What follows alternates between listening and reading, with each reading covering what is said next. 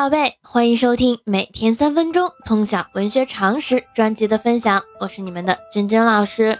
那在昨天的介绍当中呢，我们向大家介绍了唐朝非常有名的现实主义诗人杜甫。我们有强调到杜甫的创作风格是沉郁顿挫，同时呢，我们也给大家留了一个学习任务，让大家下来查一查杜甫的三吏三别分别是什么。啊，那我们现在要公布答案了。三吏呢，指的是新安吏、石壕吏、潼关吏；三别指的是新婚别、无家别、垂老别。大家要记一下。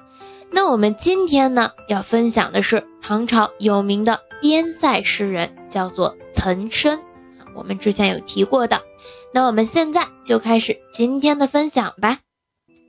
岑参，唐代诗人。曾任嘉州刺史，所以世称岑嘉州。他与高适并称高岑。他出生在一个官僚家庭，因聪颖早慧而五岁读书，九岁著文。在文学创作方面，岑参工诗长于七言歌行。他两次从军边塞，对边塞风光、军旅生活以及异域的文化风俗有着亲切的感受。边塞诗佳作尤多。他的诗歌意境新奇，风格奇峭，气势磅礴，想象丰富，词采瑰丽，热情奔放，富有浪漫主义的特色。其诗的题材涉及到数志、赠答、山水、行旅各方面，而以边塞诗写得最为出色。在盛唐时代，岑参写的边塞诗数量最多，成就最为突出。我们之前介绍的高适。他的诗歌意境雄浑，情调苍凉。岑参呢，他的诗风格奇峻壮阔，雄豪奔放啊。两个人都是唐代边塞诗的代表人物。那我们具体来说，岑参的两类诗，第一类是写景诗，风格清丽俊逸，诗风颇似谢朓和煦，但语奇体俊，意境新奇。晚年时期，他创作的诗歌感时伤乱。逐渐消沉，在他入蜀之后，山水诗中添了奇壮特色，隐逸思想在诗中也有了发展。我们再说说岑参的边塞诗。两度出塞时期，岑参在立功边塞的慷慨豪情的支配下，将西北荒漠的奇异风光与风物人情，用慷慨豪迈的语调和奇特的艺术手法，生动地表现出来。境界空前的开阔，造诣新奇的特色进一步发展，别具一种奇伟壮丽之美，突破了以往征戍诗写边地苦寒和士族劳苦的传统格局，极大的丰富拓展了边塞诗的描写题材和内容范围。那岑参的作品其实是有入选教材的，我们最有名的啊，《白雪歌颂》《武判官归京》。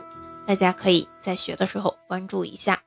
那其实我们最近啊晚上更新的节目时间有点晚，主要是因为在筹备新的课程。新的课程呢主要是两个方向啊，第一个呢就是我们日常的语文学习如何来做，第二个呢就是我们如何去应对考试啊，这两个是相对独立一点的模块。日常的学习呢会从一些学习方法。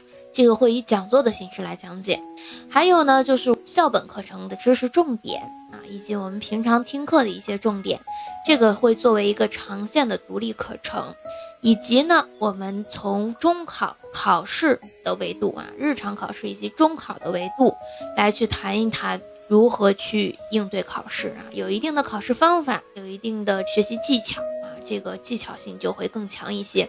日常的语文同步学习的话，更多是拎一下校本知识的重点，就相当于是拎重点的课程。那另一个呢，就是技巧型的考试的技巧学习。那所以我们，嗯，这两周上线的时候会及时跟大家通知。我们到时候的话，就有兴趣的可以关注，因为那个是收费课。咱们这个，呃，文学常识在喜马拉雅的分享里面是免费课程，呃，别的平台我还是在做收费课。呃，如果宝贝比较感兴趣，想要长期的培养孩子的语文学习习惯也好啊，他的这个，呃，对校本知识的把握以及考试的一些技巧的话，到时候可以咨询。那我们喜马拉雅的话呢，在近期内啊，还是会保留这个免费的课程。首先，我们这两个专辑还是会坚持免费的更完啊。再有的话呢，日后的话，喜马拉雅平台这里更多的是我的伴读式学习课啊，就是跟名著阅读有关的。因为我们中考会要求孩子读很多必读的名著，那这些名著呢，有的孩子可能没有时间去读啊，或者说自己读起来想打瞌睡，那我们可能会有一些伴读的课程啊，精选一些名著。如果有能力的话哈，因为就我一个人在更。呃，我们就会都挨个儿来给孩子们，就是陪伴式的哈学习。如果说没有的话，我们就精选一些高频的啊，按降次来算，考点频率最高的，我们就优先去做分享啊。那我们今天的分享就到这里，喜欢咱们节目的长期关注我的喜马拉雅号，我们明天见。